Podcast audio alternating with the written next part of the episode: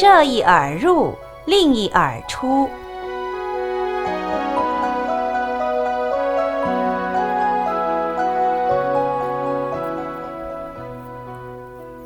曾有一位尼众弟子，请示导师盛开上人：“师傅，我们若听到别人讲是非和一些有煽动性、令人生烦恼的话时，要如何处理？”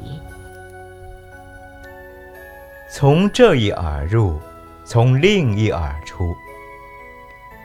直心是道场，树是直的，就不怕攀藤缠。不论怎么攀缠，它还是直的。假使反过来，自己不直，一缠就随它去了，就弯曲了。听别人说是非，自己不动摇，便不受影响。但是如果一听到是非，自己跟着动，就上当了。如果又升起众生心，就要生烦恼。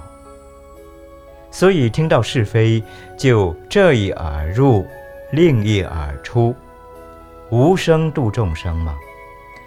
不管他怎么说，他是众生心，我保持无声度众生，众生心不要生起来就好了。来说是非者，便是是非人。假使遇到说是非的人，要慈悯他。对他客气，多赞叹，自己不生众生心，就不会受影响，无声度众生就好了。